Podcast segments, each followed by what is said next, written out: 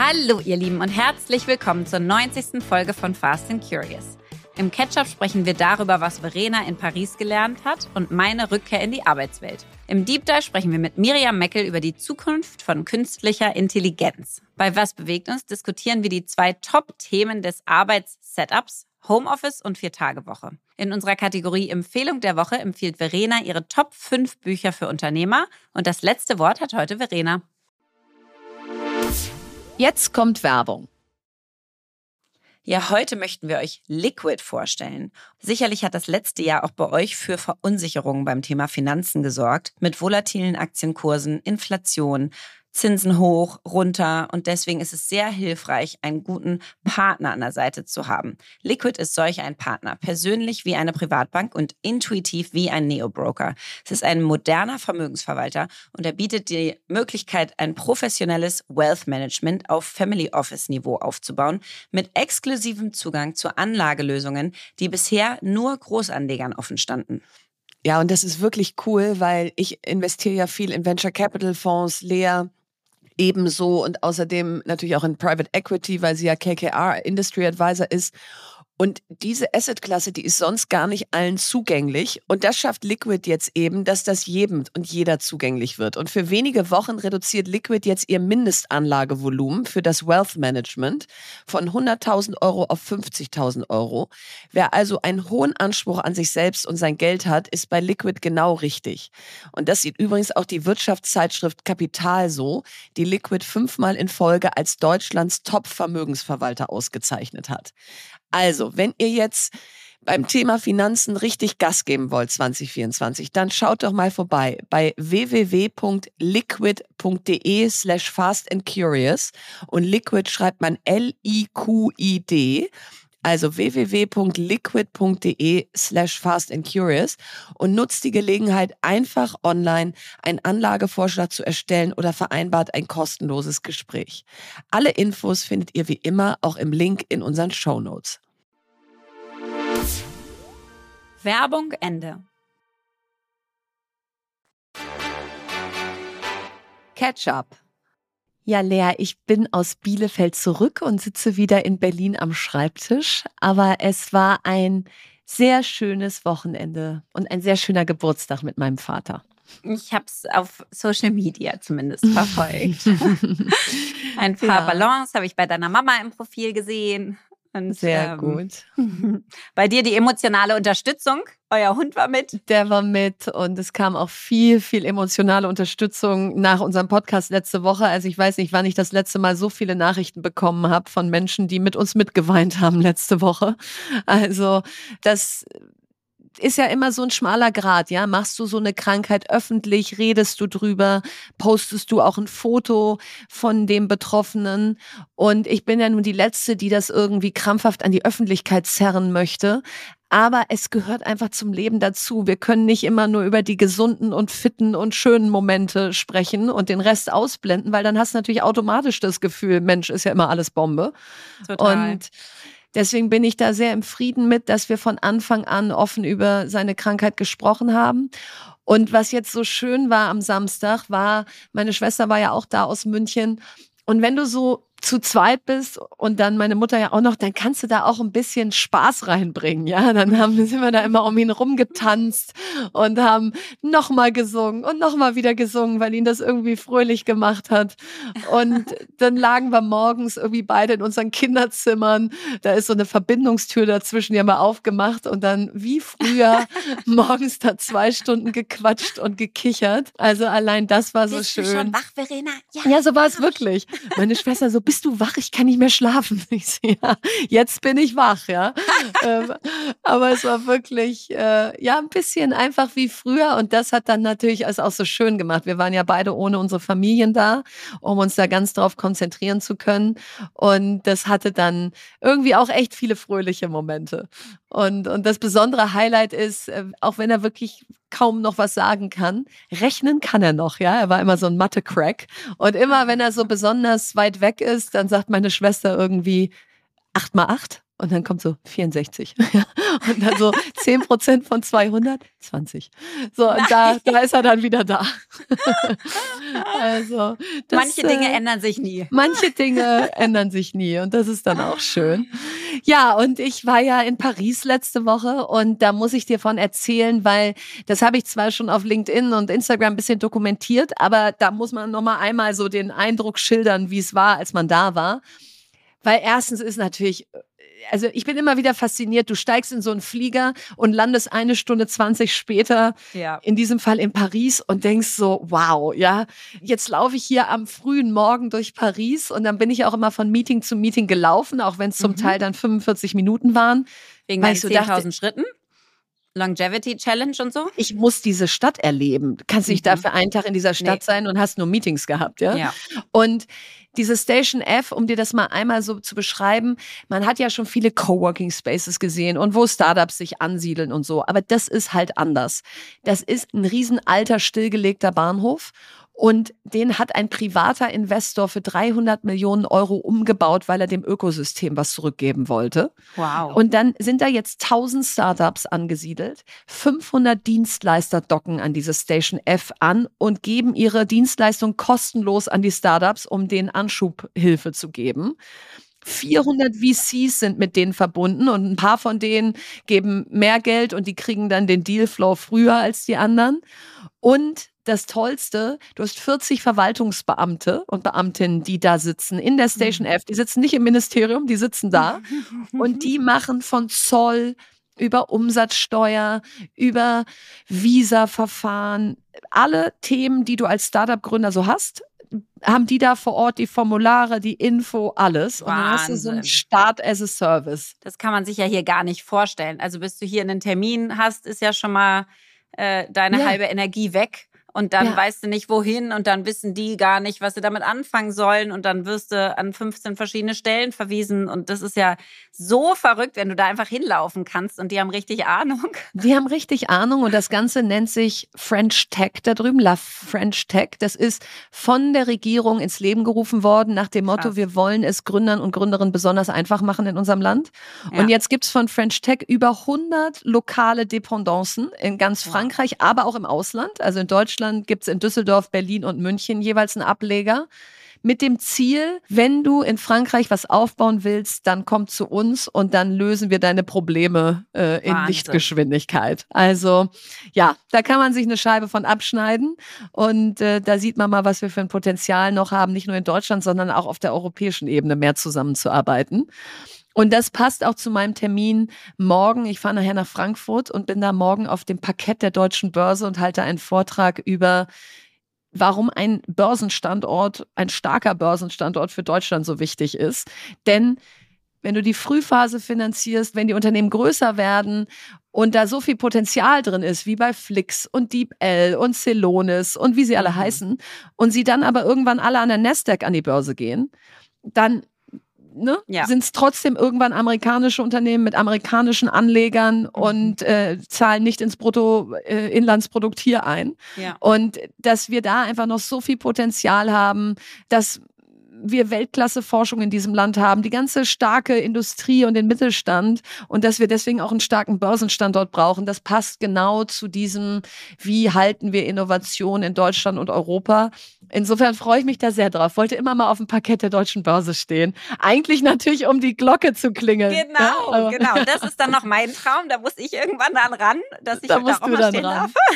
Ja, nein, also deswegen wird es eine spannende Woche und die größte Überraschung kommt am Samstag. Da hast du ja ein Geburtstagsgeschenk für mich und eine Überraschung. Ja. Aber ich weiß noch gar nicht, was es ist. Du weißt da freue ich, freu ich mich besonders drauf. Ich liebe Überraschungen. Ja, das machen wir Samstag. Da bin ich echt äh, selber gespannt drauf. Aber mal gucken. Oh Gott, Erzähl jetzt habe ich Angst. Ja. ja. Erzählen wir dann nächste Woche. Ja, oder auch ähm, nicht. Gucken wir mal. Ja, oder, ja. oder auch nicht. Ich bin ja erstmal jetzt, du, ich bin froh, dass ich da überhaupt dabei sein darf, ja, weil ja. ich ja nun wirklich drei Wochen sowas von draußen war und jetzt erstmal wieder so bist. in meine Woche reinstarte. Ich war das erste Mal beim Training. Das kann man auch nicht Training nennen heute, sondern es war eher so Gymnastik, weißt du, so einfach den Körper mal wieder bewegen. Dynamisches so Stretching, ja? 23 km/h sprintest im Berries, Ja. hab ich genau, habe ich so gefühlt so Wassersport gemacht oder ich weiß nicht, Wassergymnastik oder wie man das nennt. Jeder wie er kann. Jeder Ja, wie er genau, kann. jeder, jeder wie er kann. Ich versuche auf jeden Fall mein Bestes, um wieder so ein bisschen äh, reinzukommen und meinen Körper so ein bisschen wieder dran zu gewöhnen, dass jetzt was anderes vonnöten ist. Und gleichzeitig, ich muss echt sagen, gerade sind so viele Baustellen wieder. Also ich habe so viele verschiedene Baustellen in meinem Leben gerade. Es ist unfassbar und die kommen Ich glaub, aus den unterschiedlichsten Ecken. Nee, es ist wirklich jedes Mal, wenn ich denke, so jetzt wird's ein bisschen ruhiger. Also mein Freund sagt immer never a dull moment so mit Ja. mir und so ist es. Es ist einfach never a dull moment. Immer wenn es ein Ticken, wenn eine so geschafft ist, kommt das nächste Riesenloch. Aber mir ist mal aufgefallen, also nur das Geschäft, das läuft. Also quasi Guck mal, das ist bei anderen das größte Problem, ja? Wirklich, mir ist echt Ja. die letzten drei Wochen, ich hatte auch keinen schlimmen Termin, ja, den ich irgendwie schieben musste oder sowas. Es ist nichts Großes kaputt gegangen und so. Ich habe wirklich gedacht, wow. Ja, wow. Und die ganzen Sachen, die ich mache, laufen gerade, obwohl ich ausgefallen bin. Also da bin ich ja, schon da bist du mir drauf. Lichtjahre voraus. Ich habe das Gefühl, wenn ich ausfalle, dann, dann bricht erstmal alles zusammen. Ja. Naja, und dann war ich, da habe ich so eine süße Person kennengelernt, die Inhaberin von der Villa Contessa. Das ist ein Spa-Hotel äh, am Scharmützel See. Das ist so eine Stunde von Berlin Mhm. entfernt. Und das hatte ich gegoogelt, weil ich dachte, ich brauche irgendwas, um mich aufzupäppeln. Eine also ich habe wirklich das. Gefühl gehabt, so meine Batterien sind so leer. Ich brauche jemanden, der kocht und Massage und Gesichtsbehandlung, einfach, dass man sich auch mal wieder frischer fühlt und irgendwie so Spa und, und ein bisschen einfach so, oh, ich wollte einfach auch raus aus, aus meinem Zuhause, weil ich es so lange gesehen habe. Also ich brauchte so ein bisschen was für meine Seele. Und dann hatte ich das gegoogelt und dann hat Doro gesagt, Mensch, äh, die kenne ich, das ist äh, eine Freundin der Familie. Ey, und dann war ich da und das ist so ein Familienunternehmen. Und Verena, ich glaube, wir müssen die irgendwann mal im Podcast einladen. Ja. Diese Gründungsgeschichte ist, ist wirklich unglaublich. Also Inhaberin im früheren Ostdeutschland aufgewachsen, sich da hochgearbeitet, 28 Jahre in der Bank, geht irgendwie in die Toskana auf so ein Seminar, weil sie denkt, irgendwie muss ich mal was anderes machen, kommt Mhm. vom Seminar am Samstag wieder, geht am Sonntag spazieren, sieht diese Villa, kauft sie am Donnerstag, obwohl sie kein Geld hat und so. Also wirklich die, die verrückteste Geschichte und es war so schön, weil ich wieder so gemerkt habe, das, was wir immer mit Gründung verbinden und Ja. du ja jetzt auch French Tech und so, ist alles so digital und AI und da reden wir ja, Ja. auch heute drüber. Ja. Und es gibt aber auch diese ganz klassischen Gründungen, äh, die sich wahrscheinlich gar nicht als Gründer unbedingt äh, Ja. definieren selber, So. sondern einfach Selbstständige oder genau als. Selbstständige, als Familienunternehmen, genau, die halt dann ein Spa-Hotel aufbauen über Ja. Mhm. Generationen. Also es war irgendwie ganz Toll. süß und deswegen hat sich trotzdem heimatlich wieder angefühlt. Schön in der, in der Unternehmerbubble geblieben. Und ansonsten bin ich gerade so ein bisschen auch wie du dabei, das Startup-Ökosystem zu unterstützen. Also ich habe ganz viele ehrenamtliche Jurypositionen gemacht in letzter Zeit Mhm. von noch Awards, die kommen werden. Der eine war ja jetzt am Wochenende, die Strive Awards, wo ich leider nicht hingehen konnte, aber ähm, war unglaublich äh, toll anscheinend. Und jetzt am Donnerstag, da freue ich mich sehr drauf, bin ich bei äh, Martin Schilling, den wir ja beide noch aus unserer Bankzeit da kennen, der ja auch im Startup-Verband engagiert ist. Die machen ein Event für 100 GründerInnen und Gründer mit Deep Tech Fokus, wo die abends zusammenkommen und da gibt es eine Panel-Diskussion. Und dann gibt es so One-on-One mit VCs und Gründern. Also da kannst du dich Mhm. einbuchen in so Slots. Und da bin ich also bis um 10 Uhr abends da und mache so Nein. Mentoring für Gründer. und freue mich irgendwie total drauf. Und gleichzeitig wollte ich eigentlich diese ganzen ehrenamtlichen Sachen ein bisschen zurückfahren und habe trotzdem gemerkt, dass ich so ein, zwei wahrscheinlich Termine pro Woche für solche Sachen gerade Ja, habe. Also es ist, Ist auch so gut. wenig. Dafür ist immer Aber es Zeit. ist irgendwie auch wertvoll, finde ich Ja. auch. Es ist irgendwie wirklich wertvoll. Vor allen Dingen macht es einen so krass stolz, wenn man dann so ein bisschen so auch die Nachwuchsgründer-Generation dann Ja. sieht und dann einen Beitrag leisten kann, ist es so, ist man zumindest noch nah dran. Also es ist ähm, ganz schön. Und ich sage ja eigentlich auch, ich investiere gar nicht mehr. Und dann habe ich jetzt diese Woche so zwei Knallergründerinnen getroffen mit so auch so einem coolen Thema. Ich so, okay, komm, rein da. Ja, Ich bin dabei. ich bin dabei gegen alle Vorsätze. Also ich glaube immer mal wieder so dieses, ich habe ganz eigenen viel, Regeln einfach. Genau. Ich habe ganz viel befolgen. verstanden und mir ganz viel vorgenommen und schmeiß es doch wieder über den Haufen. Ist ja auch ganz schön. Jetzt kommt Werbung. Heute möchten wir euch nochmal Pipedrive vorstellen. Und das Thema Wachstum und mehr Geschäftsabschlüsse und Vertriebsaktivitäten ist ja das A und O in jedem Unternehmen. Und mit Pipedrive habt ihr ein einfaches und effektives CRM, also Customer Relationship Management Tool, das mehr Geschäftsabschlüsse ermöglicht und das Wachstum besonders kleiner Unternehmen fördert. Mit Pipedrive behaltet ihr den Überblick über eure Vertriebsaktivitäten und Gespräche, damit ihr keine Nachfassaktion verpasst. Und so könnt ihr besonders effektiv arbeiten. Und nicht nur das, das Tool ermöglicht euch dadurch auch Verkaufserfolg. Und das Schönste an Pipedrive ist, dass es einfach zu bedienen ist. Es ist vollständig anpassbar und es erstellt visuelle Berichte für euer Unternehmen. Es ist also ein CRM-Tool, was wirklich auf euer Unternehmen zugeschnitten wird. Es ermöglicht euch, euren Verkaufsprozess zu automatisieren, sodass ihr euch auf andere geschäftliche Prioritäten konzentrieren könnt. Und deswegen ist Pipedrive weit mehr als nur eine Pipeline. Auf pipedrive.com könnt ihr euch anmelden und erhaltet 14 Tage lang eine kostenlose Testversion des Tools. Es gelten die allgemeinen Geschäftsbedingungen für den Rabatt und alle Infos findet ihr auch nochmal in unserem Linktree in den Show Notes. Werbung Ende. Deep Dive. Ja, heute sprechen wir über das spannende Thema künstliche Intelligenz. Und da hat Lea ja für dieses Jahr auch für sich einen Schwerpunkt gesetzt aus, da will sie mal tief einsteigen und das alles verstehen. Da werden wir sicherlich heute einen großen Schritt weiterkommen. Und wie immer ein paar Fakten am Anfang. Das Applied AI Institute for Europe hat für 2023 bereits seine sechste jährliche Studie zur KI-Landschaft in Deutschland veröffentlicht. Und demnach ist die Anzahl der in Deutschland ansässigen KI-Startups massiv gewachsen. 508 KI-Startups sind aktuell gelistet und das entspricht einem Wachstum von 67 Prozent zum Vorjahr. Na bitte. Und bemerkenswert ist dabei auch die hohe Überlebensrate. Von 304 KI-Startups im Jahr 2022 sind 262 verblieben und 246 neu hinzugekommen. Und fast alle KI-Startups sind B2B-Startups und weniger als 5% sind B2C oder B2G, also B2Government, Business to Government, das ist auch interessant. Und laut Forbes wird der KI-Markt weltweit bis 2027 auf 407 Milliarden US-Dollar Umsatz anwachsen. Und gleichzeitig sagt Forbes, dass ca. 400 Millionen Arbeitnehmer durch KI entlassen werden könnten und aber auch 100 Millionen neue Arbeitsplätze geschaffen werden könnten. Also genug Gründe, um mit unserem heutigen Gast darüber zu sprechen. Und das ist Professor Dr. Miriam Meckel. Und sie ist Co-Founder und Executive Chairwoman der ADA Learning GmbH, einem Startup für Weiterbildung in Technologie und Zukunftskompetenzen. Außerdem ist sie Professorin für Kommunikationsmanagement an der Universität St. Gallen in der Schweiz und Direktorin des dortigen Instituts für Medien- und Kommunikationsmanagement. Sie war Chefredakteurin und Herausgeberin der Wirtschaftswoche, Aufsichtsratsmitglied der Commerzbank International. Sie ist Autorin zahlreicher Bücher, wissenschaftlicher Beiträge und journalistischer Artikel und erhielt unter anderem den Ernst-Schneider-Preis für Innovation in den Medien.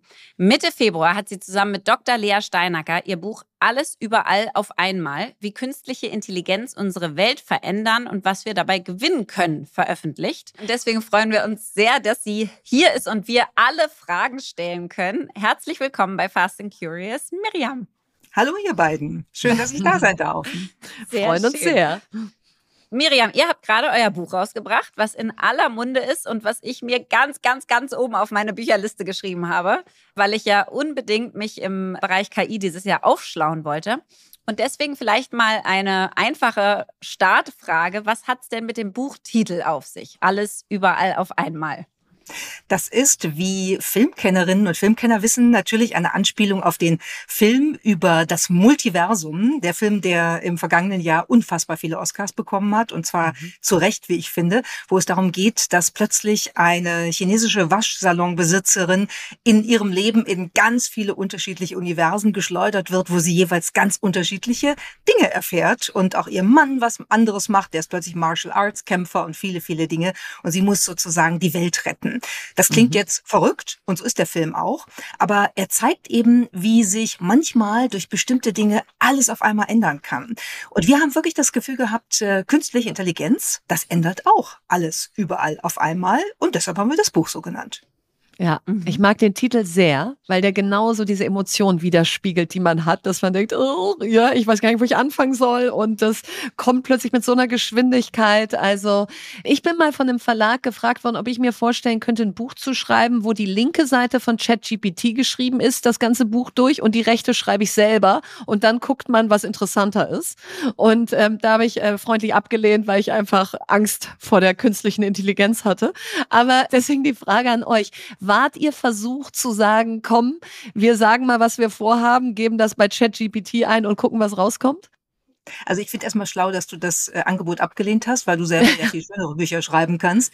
Und ja. ähm, das andere ist auch, ich hätte nicht Angst vor der künstlichen Intelligenz dabei, ich hätte Angst vor der Langeweile. Weil wer will denn ein Buch lesen mhm. und zwei Seiten vergleichen? Das ist ja, ja, eh. ist ja doof. Nein. Ja, also ähm, insofern, ähm, wir haben das probiert. Wir haben tatsächlich sehr viel herumexperimentiert, weil wir ja auch zu zweit geschrieben haben und weil es natürlich so war, dass wir die Kapitel aufgeteilt haben und dann geguckt haben, was hat die andere geschrieben. Dann ist äh, die eine da wieder drüber gegangen, hat nochmal nachgearbeitet und so ging das immer hin und her. Das war ein sehr, sehr schöner, inspirierender Prozess, wo wir auch beide noch viel voneinander gelernt haben. Aber die KI hat uns dabei gar nicht so viel geholfen. Beim Recherchieren schon, auch äh, indem wir bestimmte Bilder generiert haben mit KI-Tools, die in dem Buch ja auch drin sind. Mhm. Aber wir haben festgestellt, das Schreiben ist dann schon ein Unterschied. Also wir haben zum Beispiel ja. versucht, ChatGPT wirklich auf meinen Schreibstil zu trainieren, mal als Experiment. Das war dann besser als das generische, als das noch, was die normalerweise ausspucken, die Tools. Aber es war trotzdem nicht, wie ich schreibe. Und das macht auch so einen Spaß zu schreiben. Dann haben wir es einfach selber geschrieben. Ja, sehr ja. gut. Das ist wahrscheinlich auch viel spannender zu lesen. Ich muss sagen, ich habe jetzt viel KI versucht zu nutzen. Also so ein bisschen, wie du es gerade beschrieben hast. Ja, so äh, wie spannend wäre das erstmal zwei Seiten zu haben, die die gleichen sind. Und wie spannend ist es eigentlich, wenn eine KI ein Buch schreibt, was ja keine persönlichen Erfahrungen haben kann von der KI. Und das habe ich so gemerkt, wenn ich zum Beispiel versucht habe, die KI zu nutzen für, schreib mir doch mal einen Post, mach mir doch mal eine Präsentation über Thema ABC, sag mir doch mal die Top 10 LinkedIn-Artikel, die ich jetzt schreiben sollte, so in nächster Zeit. Das waren alles, sag ich mal, ich würde sagen, immer so eine 2 Minus. Das waren gute mhm. Antworten, die kann man nutzen.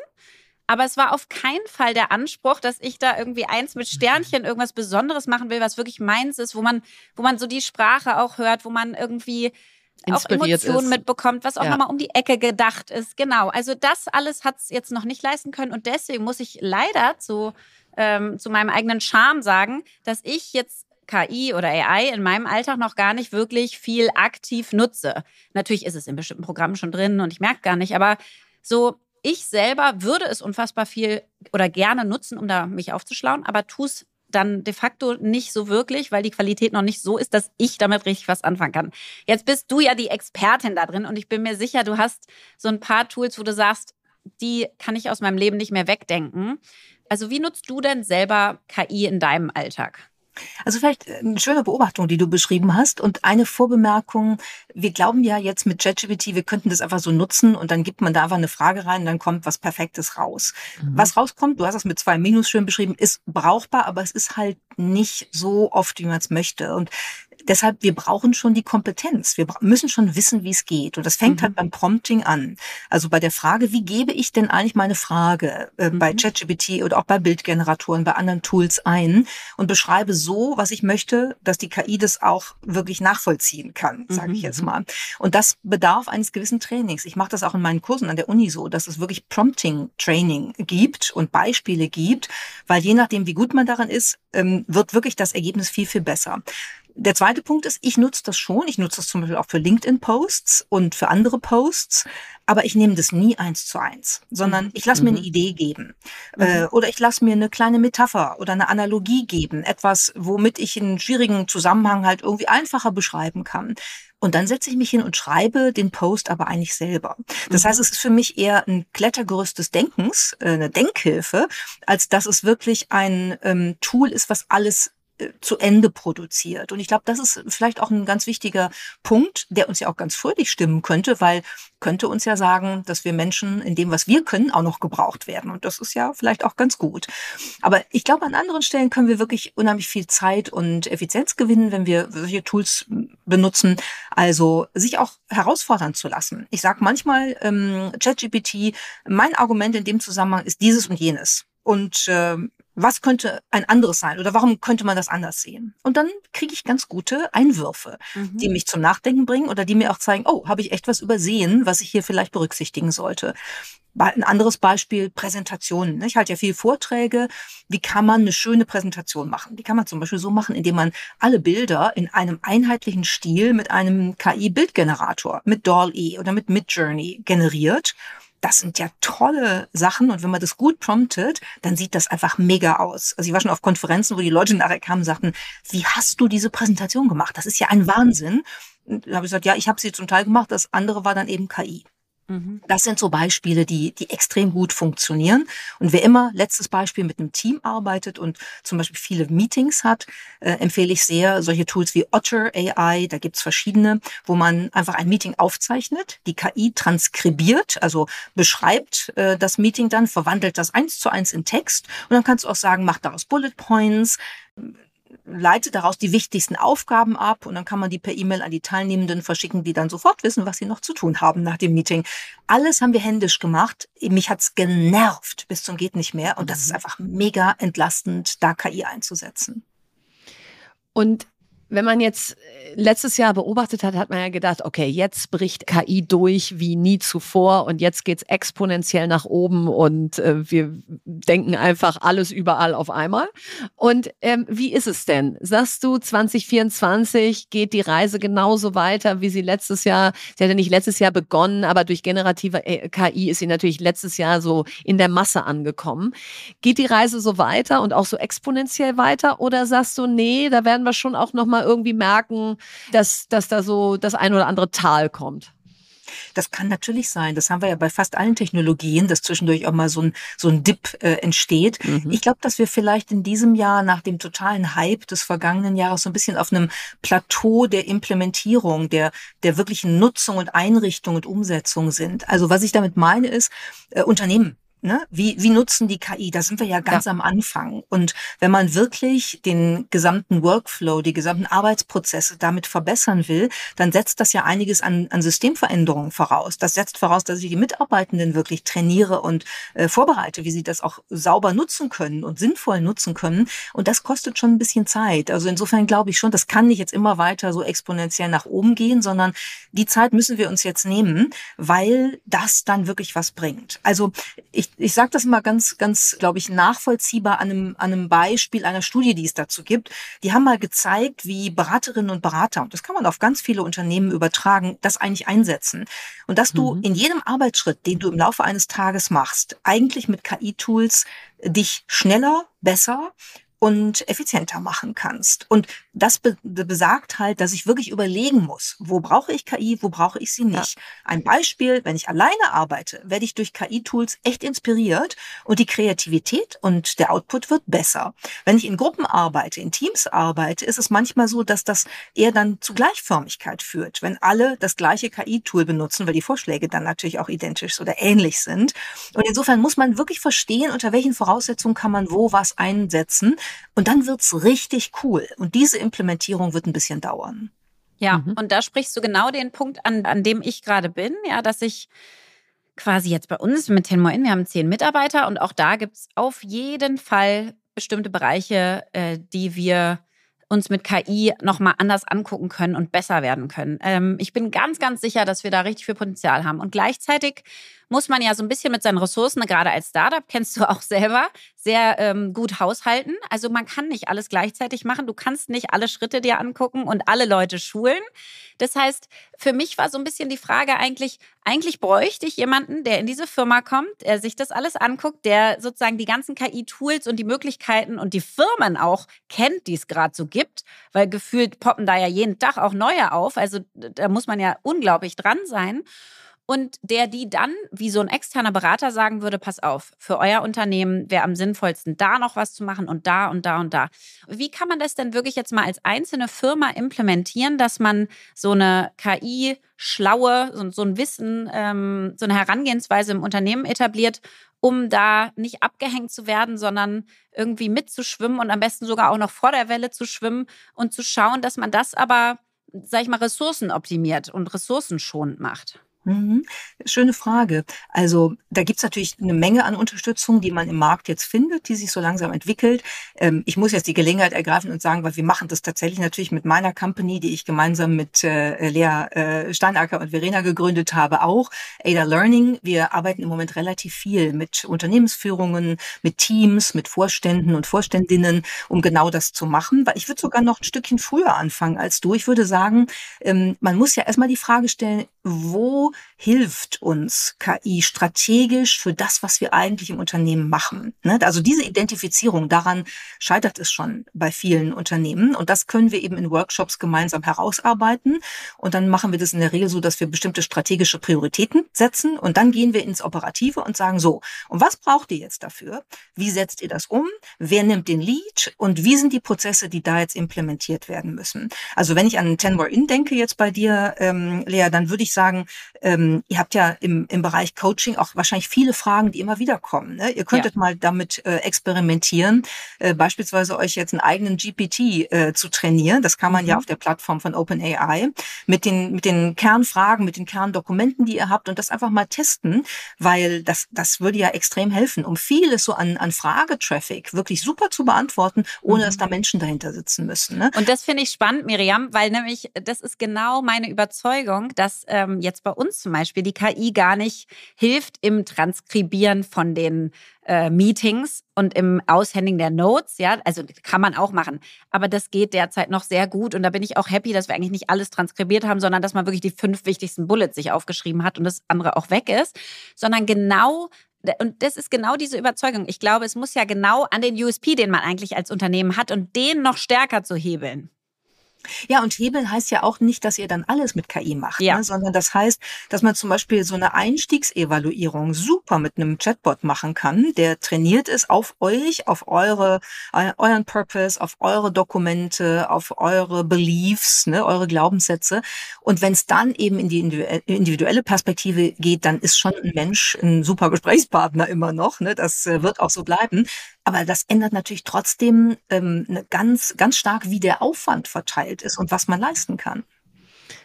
Ja, und wir diskutieren auch gleich noch im Podcast hier bei Was bewegt uns dieses ganze Vier-Tage-Woche, Hybrid, vor Ort, Remote. Und das wird ja deutschlandweit auch immer diskutiert als, können wir uns das eigentlich leisten, jetzt auf Vier-Tage-Woche zu gehen, wenn doch eigentlich die Zeit äh, da ist zu sagen, wir müssen alle alles geben, weil sonst können wir das hier gar nicht mehr schaffen. So, und jetzt kann man ja nun sagen, dass, wenn ihr jetzt gerade beschreibt, KI kann ganz viele Prozesse schneller machen, einfacher, repetitive Tätigkeiten rausnehmen nehmen, dass das ja eigentlich dazu führen könnte, dass man in einer Vier-Tage-Woche mal mindestens das geschafft kriegt, was in der Fünf-Tage-Woche drin war, aber alle äh, irgendwie sich nur noch auf das konzentrieren, wo sie ein wirklicher Mehrwert sind. Gibt es da schon Studien? Wie ist da deine Sicht drauf, ob KI wirklich dazu führen wird, dass wir weniger arbeiten, aber an Produktivität nicht einbüßen?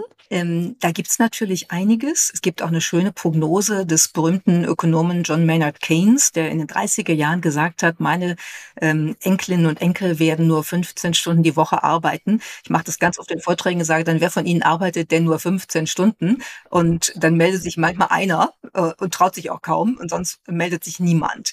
Ähm, irgendwas ist da schiefgegangen, ja, mit unserer Optimierung durch Technologie. Ich glaube, dass durch künstliche Intelligenz das anders werden könnte weil das eine schlauere Herangehensweise ist. Denn du hast ja gerade einen super Satz gesagt, alle sollten da eingesetzt werden, wo sie wirklich einen Mehrwert bringen. Und das World Economic Forum hat kürzlich festgestellt in einer anderen Studie, dass wir auch als Führungskräfte 40 Prozent des Tages mit Aufgaben verschwenden, die absolut redundanter Scheiß sind. Sorry. Ähm, und diesen kann man ja mal lassen, weil Spaß macht es niemanden, die siebte E-Mail zu schreiben, um irgendwo nachzuhaken oder äh, irgendwelche Terminkoordinierungen mit äh, dem Office abzustimmen oder selber zu. Das sind alles Sachen, die sind nicht produktiv. Und das kann KI Schritt für Schritt alles übernehmen. Und wenn ich mir dann vorstelle, was wir entlastet, mit Freude an dem, was wir wirklich gut können und, und wahnsinnig gerne machen, dass wir das in vier Tagen tun, werden wir viel produktiver sein, als wir jetzt sind. Und wir haben trotzdem einen Tag gewonnen.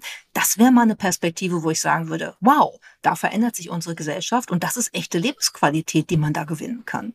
Mhm. Total. Jetzt gibt's, glaube ich, einen, sage ich mal, so eine Antithese zur, zur KI immer und das ist irgendwo so die Gefahren. Und die sind teilweise unglaublich praktisch und nachvollziehbar. Und dann gibt es so richtige äh, Zerstörungstheorien und auch teilweise Bücher darüber und so.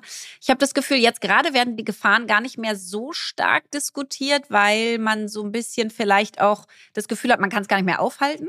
Also es ist sozusagen eh ein Thema, mit dem wir uns jetzt befassen müssen. Jetzt mal aus, aus deiner Sicht, und ich weiß, dass ihr nicht sagt, die KI wird unsere Welt zerstören, sondern so, was sind denn so realistische Gefahren, die du siehst, wo du denkst, Mensch, da muss man sich schon drauf vorbereiten in der Zukunft im Umgang mit künstlicher Intelligenz? Also ich glaube, wenn wir über die Veränderungen im Arbeitsmarkt und bei Jobs reden, ist es natürlich schon so, dass es zwischenzeitliche Veränderungswellen geben wird, wo man schon auch politisch abmildern muss. Ne, das haben wir ja in der, in der Geschichte immer wieder gehabt. Wir wissen historisch gesehen, dass Technologien, neue Technologien immer mehr Arbeitsplätze schaffen, als verloren gehen.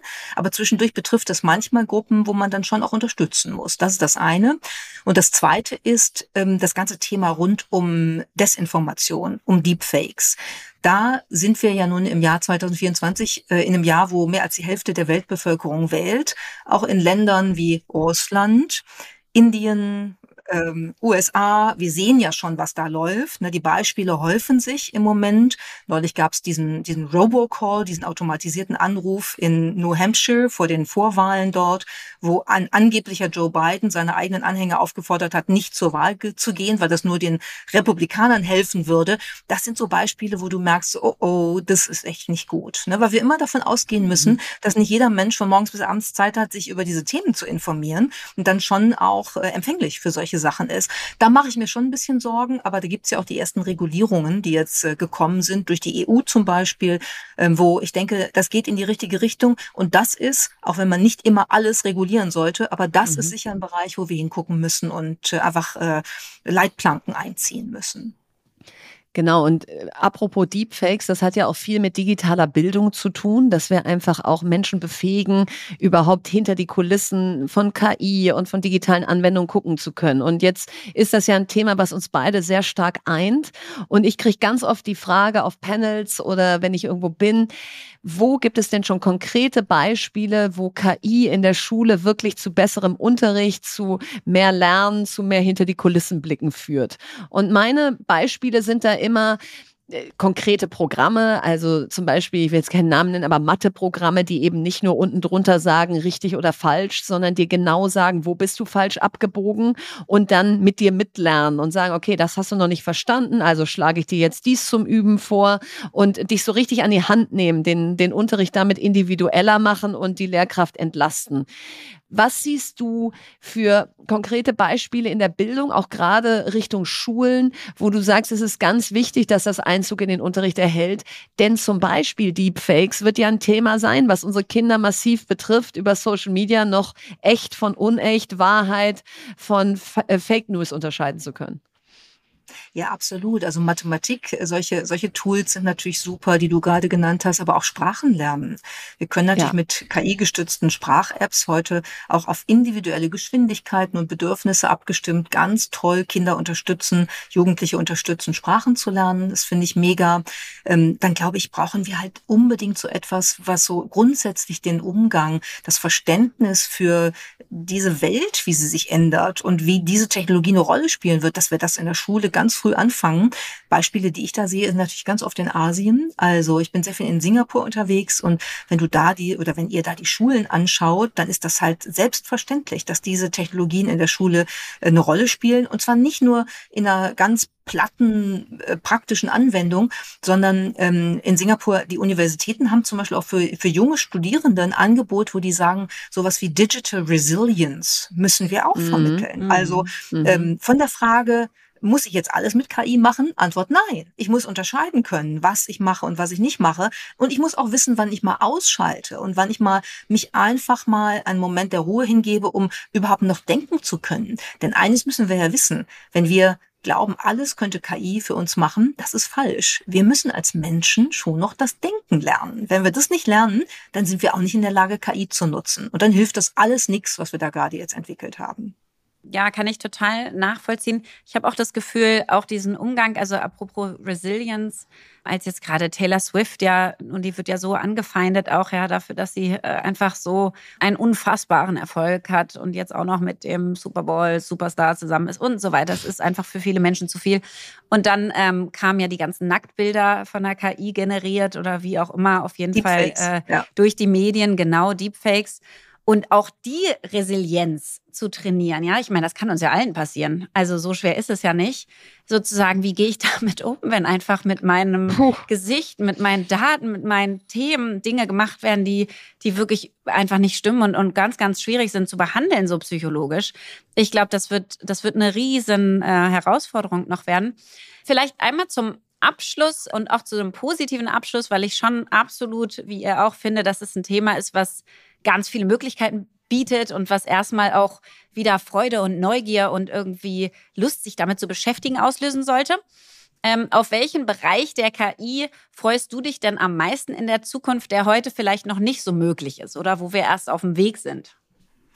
Also mein absoluter Traum ist die nächste Stufe der künstlichen Intelligenz von den großen Sprachmodellen zu den großen Handlungsmodellen, den Large Action Models. Hm. Weil die machen es möglich, dass wir nicht nur ähm, Text oder Bild oder Video generieren lassen, sondern dass wir ganze Aufgabenstränge von KI erledigen lassen. Also wir werden dann irgendwann alle einen persönlichen KI-Agenten haben, der für uns das erledigt, wo wir keinen Bock haben, es selber zu erledigen. Ich gebe mal ein Beispiel.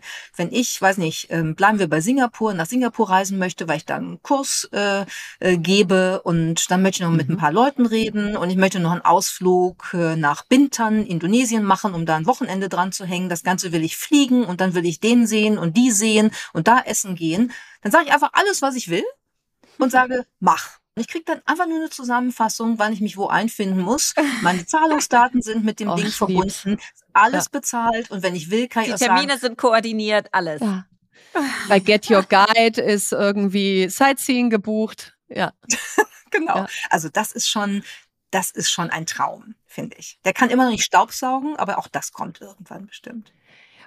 Total. Und das Einzige, womit ich hader, ist, dass meine, dass eine meiner Kernstärken Organisation ist. Und ich befürchte, ich werde bald wegrationalisiert mit dieser Kernstärke. Weil bisher habe ich immer gedacht, so, ah, ich bin so organisiert. Ich habe diese Multikomplexität meines Lebens so im Griff wie niemand anderes. Und bald können das hast alle. Du wirklich? Ja, deswegen. Hast du wirklich, äh, aber Verena, ein Glück hast du auch noch andere Stärken. Ein Glück. Ah, Nicht nur sehr die. gut. Genau das wollte ich hören, ja. Also ich werde meiner KI sagen, das ist dein Ding. Ich mache da gar nichts mehr. Ich, ich wollte gerade sagen, Lea, jetzt gebe ich mein Leben an dich ab. Ja, Lea holt so von 20 ich Metern hinter der Startlinie, äh, holt die dramatisch auf durch KI im Organisationsbereich, während ich einfach so Durchschnitt werde. Da muss ich mich ja noch dran gewöhnen. Ja. Aber nein, wie schön, dass ihr mir auch noch andere Stärken attestiert. Äh, Miriam, es war so spannend mit dir zu sprechen und das Buch äh, ist ist äh, ja nicht nur in aller Munde, sondern muss auch unbedingt von unseren Hörern und Hörerinnen gelesen werden. Und insofern toll, dass du da warst und ganz viel Erfolg, denn dieses anfassbare, positive Narrativ von was können wir mit KI jetzt wirklich machen, was kommt da auf uns zu, das ist aus meiner Sicht der sehr viel bessere Ratgeber als dieses Ducken, Augen zu halten und hoffen, dass es vorbeigeht. Also schön, dass du da warst. Dankeschön, ihr beiden. Hat Spaß gemacht. Was bewegt uns? Ja, derzeit werden ja zwei Arbeitsthemen wieder rauf und runter diskutiert. Das eine ist quasi, was ist eigentlich der Mittelweg zwischen Homeoffice, Remote Work oder alle wieder komplett zurück im Büro? Und mhm. das Zweite ist, äh, dass Deutschland ja eine Studie gestartet hat, jetzt gerade im Februar, März, mit 45 Unternehmen zum Viertagewoche-Modell. Das macht äh, Intrapreneur, mit denen haben wir bei Amorelli auch schon mal gearbeitet. Und die Studie ist äh, sechs Monate lang und das Modell ist quasi 100% Leistung zu 80% der Zeit mit 100% Bezahlung. Also man bekommt dasselbe mhm. Gehalt und leistet dasselbe in vier Tagen. Und da gibt es ja in England und anderen Ländern ganz viele spannende, positive Studien bisher schon. Und jetzt haben wir also unsere eigene. Und deswegen dachten wir, diskutieren wir mal diese beiden Themen. Und vielleicht fangen wir erstmal an mit dem Thema Remote Work, wie viel Homeoffice, wieder alle zurück. Weil da gibt es ja auch in der öffentlichen Meinung, glaube ich, von Elon Musk alle wieder zurück zu Meta, komplett remote und jetzt wieder drei Tage zurück zu uns zum Beispiel bei Ten More In Remote First. Also wir sind remote und kommen mhm. zu speziellen Anlässen wieder zurück ins Büro. Alles und gefühlt hat keiner bisher so den heiligen Gral gefunden. Verena, mhm. hast du ihn denn gefunden? Äh, nee, leider nicht. Ähm, ich habe ja 2020 in meinem Buch Das neue Land eine große Lanze für Remote Work gebrochen. Das war natürlich auch erstmalig 2020 eine echte Option geworden. Ja, also vorher haben wir immer viel über hybrides Arbeiten und Homeoffice und so gesprochen, aber das war halt sehr punktuell nur möglich und auch irgendwie noch total verpönt vor Corona. So und wo ich auch immer noch voll dahinter stehe, ist, Reisen massiv zu reduzieren durch Videokonferenzen. Also mhm. bin nicht mehr bereit, irgendwo hinzufliegen oder ja. ähm, auch eine lange Zugfahrt zu machen, wenn ich weiß, vor Ort findet dann eine Stunde irgendwas statt, was man auch wunderbar als Videokonferenz gemacht hätte. Ähm, ich bin immer noch voll dafür, dass wir Flexibilität besonders den Menschen einräumen, die mit Kindern, Haustieren, pflegebedürftigen Angehörigen jetzt erstmalig die Chance haben, sich nicht komplett zu zerreißen, weil mhm. du einfach Wegstrecke rausnimmst und FaceTime rausnimmst im Büro vor Ort. Und durch die immer teurer werdenden Innenstädte, also hier in Berlin explodieren ja die Mieten, ziehen natürlich die Menschen weiter raus und damit hast du viel längere Pendelstrecken und auch da zu sagen, du musst nicht fünf Tage die Woche pendeln, ja. sondern da findet man andere Lösungen. Da bin ich immer noch voll dabei.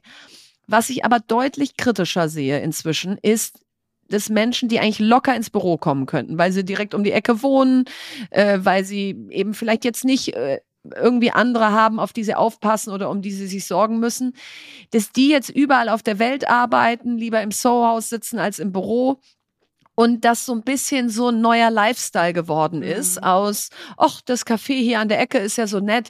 Du kannst nicht in einem Café, da bin ich jetzt oldschool, so konzentriert, also das kannst du vielleicht noch, also vielleicht mutest du da irgendwie deinen mhm. Kopfhörer, aber es ist was anderes für mich, ob Menschen auch mal noch zusammenkommen, informeller Austausch, Kreativität, aber auch mal so richtig, so alle Geräte aus, alle Konzentration im Raum. Jetzt, jetzt knacken wir hier mal eine große Nuss.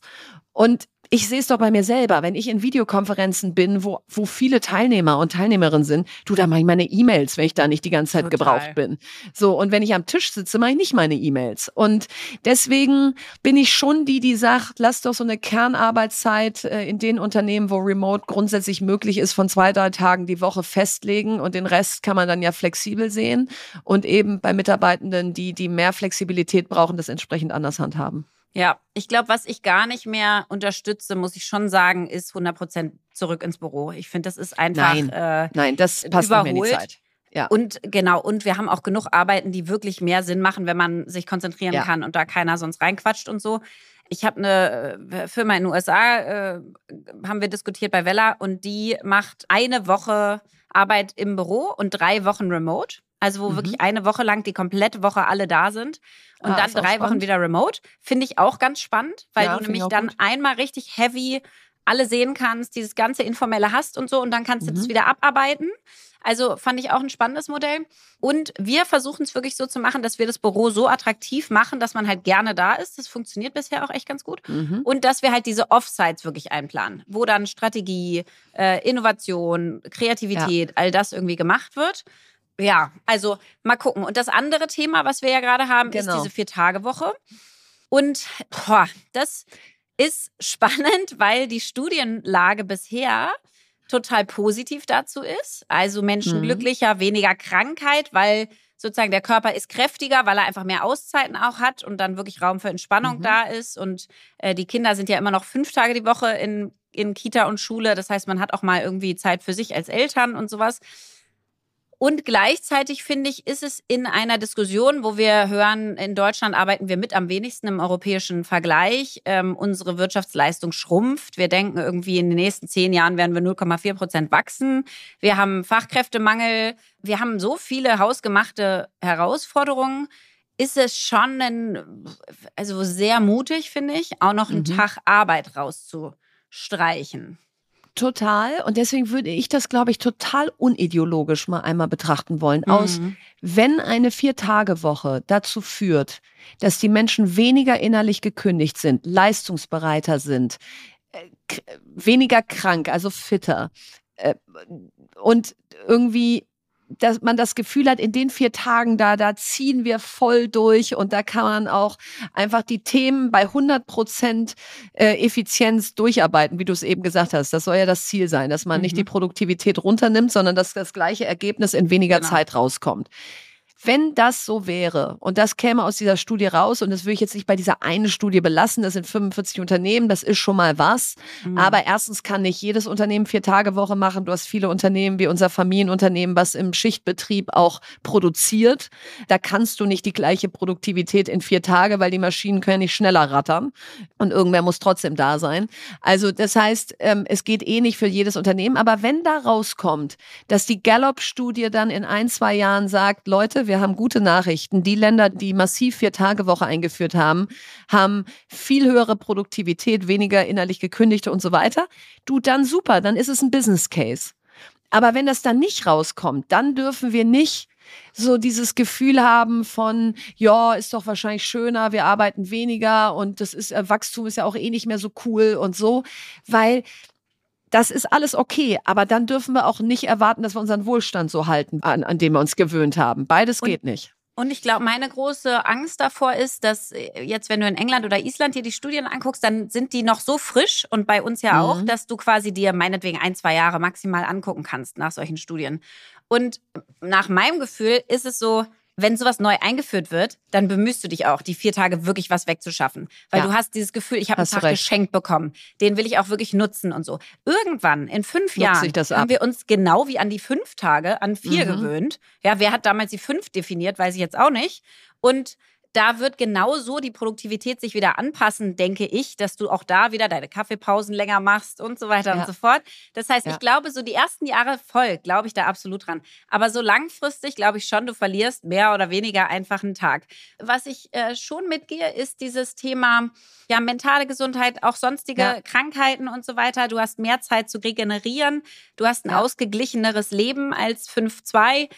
Das kann sein, ja, dass unser Modell da einfach äh, zu sehr auf die Arbeit beschränkt ist. Aber da würde ich immer noch ein großes Fragezeichen hinmachen. Ich auch. Und auf der anderen Seite, ich meine, ich bin jetzt 45, ganz viele Frauen kommen jetzt in die Wechseljahre in meinem Alter oder sind schon drin. Und da haben wir ja auch mal hier vorgestellt, wie Mhm. viele dann in Teilzeit gehen Ja. oder ganz kündigen. Ja, das Und war wir ganz reden natürlich krass, jetzt. Eben, und wir reden natürlich jetzt eher noch so ein bisschen für Mhm. unsere Vergangenheit aus Stimmt. die 22-Jährigen bis 40-Jährigen. Aber das wird eben auch interessant. Wie hältst du eine Workforce 45 plus, die einfach auch schon platt ist? Ich merke auch, dass ich jetzt platter bin als vor zehn Jahren. Wie Mhm. hältst du die so produktiv im Job? Und da kann natürlich eine Reduktion der Kernarbeitszeit auch positive Implikationen haben. Also ich glaube, Lass uns da auf Studienergebnisse warten und lass uns immer wieder neue Studien zu dem Thema machen, damit man einfach wirklich an den Kern der Wahrheit kommt. Was führt dazu, dass Menschen langfristig gesund und gerne arbeiten wollen? Ich glaube, dann haben alle gewonnen. Empfehlung der Woche. Ja, meine Empfehlung der Woche, die kommt diesmal aus meinem Newsletter, den ich heute wieder verschickt habe. Und da bin ich ganz stolz, Lea. Habe ich ja Anfang Januar gesagt, ich will mal ein bisschen Fokus auf meinem Newsletter dieses Jahr machen und habe den komplett redesigned mit Mhm. meiner Chief of Staff, Konstanze. Und ich kriege so viel positives Feedback, weil ich der. liebe ihn. Ja? Also Ach, ich habe dir ja die Empfehlung vorgeschlagen, weil ich ihn in deinem Newsletter gel gelesen habe. Ach, wie schön. Also ich finde es richtig toll. Ich mag den sehr. Ja, gern. Der ist jetzt snackable, da stehen so Ja. ein paar kurze Learnings drin, das sind nicht mehr so Textwüsten, es sieht schick aus, also wer ihn noch nicht hat, ran da, geht mal auf verenapauster.de und äh, abonniert. Und da habe ich heute ähm, fünf Buchempfehlungen für GründerInnen vorgestellt, weil wir haben ja letzte Woche hier über ich habe eine Idee und jetzt und wie gründet man und so weiter gesprochen. Und dann habe ich so überlegt, wo habe ich denn jenseits von der operativen Erfahrung und dem On-the-Job so meine Learnings hergekriegt über die Jahre. Und da haben mich wirklich so ein paar Bücher sehr geprägt. Und äh, das erste, das haben wir hier auch schon oft genannt, ist Hard Things About Hard Things von Ben Horowitz. Und da ist einfach was dran, haben wir ja letzte Woche auch gesagt, ne? Gründen äh, ist manchmal ganz toll und ganz oben, aber es ist eben auch wahnsinnig hart. Ähm, Pour Your Heart Into It von Howard Schulz. Das war sein erstes Buch. Der ist der Gründer von Starbucks. Der hat inzwischen auch schon weitere geschrieben. Da geht es gar nicht darum, ob man Starbucks mag und ob man Kaffee trinkt, sondern hm. Pour Your Heart Into It. Wie der angefangen hat da in Seattle. Wie der gesagt hat, ja. das muss ein Ort sein, wo du einfach reinkommst und das Gefühl hast, du kommst nach Hause, du willst da home nicht mehr away weg. from home. Mhm. So, das ist einfach ganz, ganz, auch markentechnisch ganz spannend. Dann Radical Candor von Kim Scott. Das kommt jetzt im April auf Deutsch. Also da werden wir sicher im Book Club auch was zu machen. Und das ist auch so cool, weil du denkst immer, du kannst die Sache nicht wirklich ansprechen und das Feedback nicht ganz so direkt geben, wie du es gern geben würdest. Und die plädiert eben für Radical Candor, dass du einfach die Dinge aussprichst, wie sie sind, weil dann alle irgendwie wissen, woran sie sind. Dann No Rules Rules von Reed Hastings und Aaron Meyer. Reed Hastings, dem Gründer von Netflix. Und das ist auch so ein bisschen so unintuitiv, ja, so keine Regeln, ähm, weil man so denkt, ein Unternehmen wie Netflix oder diese großen Tech-Konzerne haben bestimmt ganz viele Regeln. Und deswegen ist das mal spannend zu sehen, was passiert, wenn du, wenn du eben nicht nur ganz klar sagst, das und das und das machen wir, sondern auch Raum für Flexibilität lässt. Und Good to Great von Jim Collins, weil man häufig in der Startup-Szene sieht, dass wir uns was ausdenken und das ist gut und es wird auch irgendwie okay funktionieren, aber das wird halt nicht great, weil wir ein paar Faktoren einfach von Anfang an nicht haben. Der Markt ist nicht groß genug oder das Gründerteam passt nicht gut genug zur Idee. Und dieses, was ist, wenn wir so diese großartigen Unternehmen bauen wollen? Was sind dann die Zutaten? Das ist da alles drin. Also insofern ähm, fünf Empfehlungen, könnt ihr mal gucken, ob da was für euch dabei ist und abonniert mal meinen Newsletter, dann kriegt ihr weiter so schlaue Ratschläge von mir in Zukunft. Ja, das war sie schon wieder, unsere 90. Folge. Und wie immer freuen wir uns natürlich riesig, wenn ihr mal wieder Lust und Zeit hättet, auf Spotify und Apple und die verschiedensten Kanäle zu gehen und uns ganz viele Sternchen dazulassen oder uns zu folgen oder zu sagen, Mensch, ich teile jetzt einfach mal meine Lieblingsfolge mit jemandem. Das ist quasi unser Feedback und da äh, freuen wir uns wirklich riesig drüber. Ja, und auf die nächste Folge freue ich mich ganz besonders doll, weil da machen wir mal wieder ein Ask Us Anything, was immer so viel Spaß macht, weil es so eine totale Wundertüte ist, was da rauskommt, weil wir uns einfach die Fragen aussuchen und dann nicht wissen, was wir überhaupt besprechen werden. Und so dass wir auch auf eure Fragen wirklich eingehen können, wäre es super, wenn ihr uns die schickt und zwar an themen at fastandcurious.berlin. Also alle möglichen Fragen, die ihr euch wünscht, die wir in unserem Ask Us Anything nächste Woche besprechen sollen. Vielen Dank dafür. Und jetzt hat Verena das letzte Wort. Von Albert Einstein. Mehr als die Vergangenheit interessiert mich die Zukunft, denn in ihr gedenke ich zu leben.